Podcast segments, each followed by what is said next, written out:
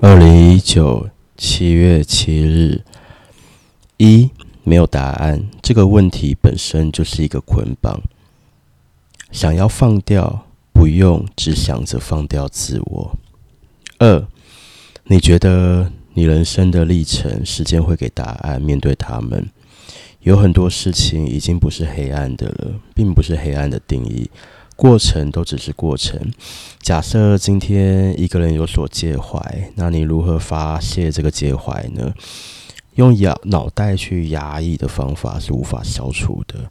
要学会观察，告诉自己接受自己，容许自己内心的委屈，容许自己内心的愤怒与不安，去容许自己就是拥有这些情绪。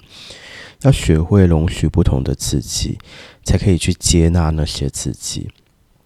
那去理解说，这些原因到底是出于自己还是他人？如果是自己的话，是什么原因？是曾经的记忆，还是原生家庭关系造成的事件？如果是他人的话，去了解到底是什么缘由让别人跟自己在这个议题上的互击互入。当每次感到往下坠的时候，告诉自己不要用头脑控制，这是无效的，只能说暂时缓解，但根本没有真正暂时缓解这件事。三，索取本身不需要被疗愈，只要不索取就好了。为什么会有这个欲念？去观察，去问自己，找到了之后呢，再问自己的心，去回想跟感受这个欲念和议题，渐渐的就会找到源头。意识到之后呢，就会发现这一切都不再重要了，课题结束。四，因为懒惰，提醒本身不需要提醒，缺乏内心过度的孤独感，还有缺乏信任感。周围或许有很多人，但是要去理解说，这些人跟自己的经历是不同的。那常常会压抑自己的痛苦，所以也不相信有人能够明白跟感受到自己所发生的事情或感受。这其实是自己的设定与安排。之所以有，就是自己的设定。要超越这一切的人性，学会跟彻底的接受。虽然目前一切都在稳定的状态，只是在今天去内观自己还不足的地方，但还可以更全然的接受，更多的去感受生命中的一切。因为无法全然的信任会很辛苦，设定自己无法信任，再学会信任，学会的这些过程就可以分享给很多人。这并非生命的灵魂，而是大地与空气，像齿轮跟齿轮。目前还有安全感的课题会需要度过。五，拥有情感，但不再在意人性的执着与贪婪。快乐与情感不再是人类的定义定义，所有的利他等都只是一种分享。要放掉所有原本定义的具体化的快乐。比方想要得到财富这点，到时候不再感受到财富带来的快乐；渴望爱，到时候不再渴望爱；感受到情谊，到时候不再有任何的朋友和敌人，将失去所定义的一切快乐。六，无需协助，这是很自然的安排，会自动整合的。七，放掉执着。目前会有这些声浪与纠葛，来自前世灵魂的业力。说到底是一种缺乏爱或渴望爱，造成彼此纠葛。放掉情绪，放掉念头，放掉执着。对方的话，如果还是这样子要跟你纠葛的状态，你就学会如如不动，放掉柔弱，同理慈悲。八，现阶段非常稳定。那有时候会逃避呀、或者应该工作的时候以其他理由为借口，那去理解说为什么另一半很自然而然的会带给自己那么强大的压力，然后另一半觉得我应该要有怎样的资格才可以做怎样的事，那其实我要去放掉的是。他对于我的嫉妒感，我不需要去承担别人的比较心，不要拿别人的过出来惩罚自己。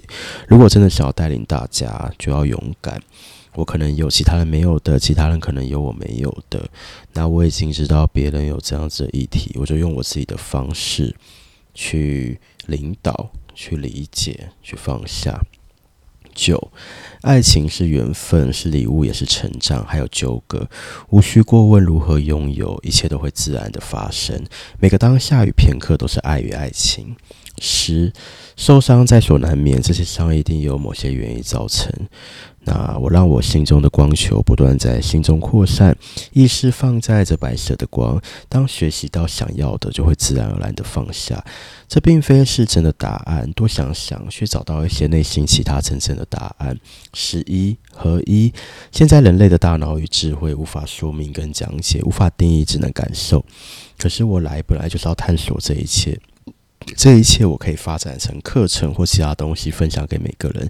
有些东西我还在学，有些东西已经有一点程度了，并非要我相信这一切，而是用感受去感受这一切。如果学会感受，就会发现这一切都是爱。好，呃，二零一九年七月七日，以这种语句，应该是我让自己进入深层意识的状态，然后我正在问我自己的源头，跟我当时的源头对话。那有些东西像是说没有第一个嘛，说没有答案这个问题本身就是捆绑，应该就是我当时的我就想要问个什么屁问题。后来源头说这件事其实没有答案。然后，呃，第二个刚才讲的就是关于内在小孩的东西。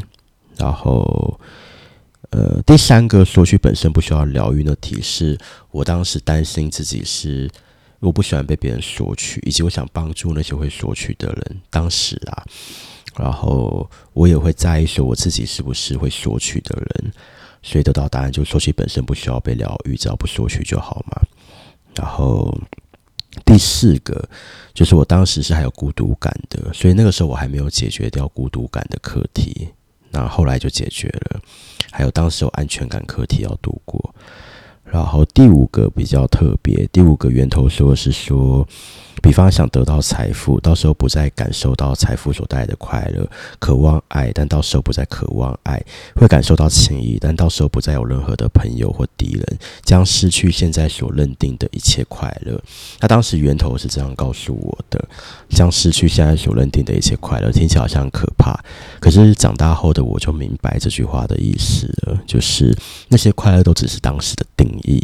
可是等到你后面的视野更高，你更辽阔，对于一切都放下了以后，就会发现说后面其实有更巨大的快乐。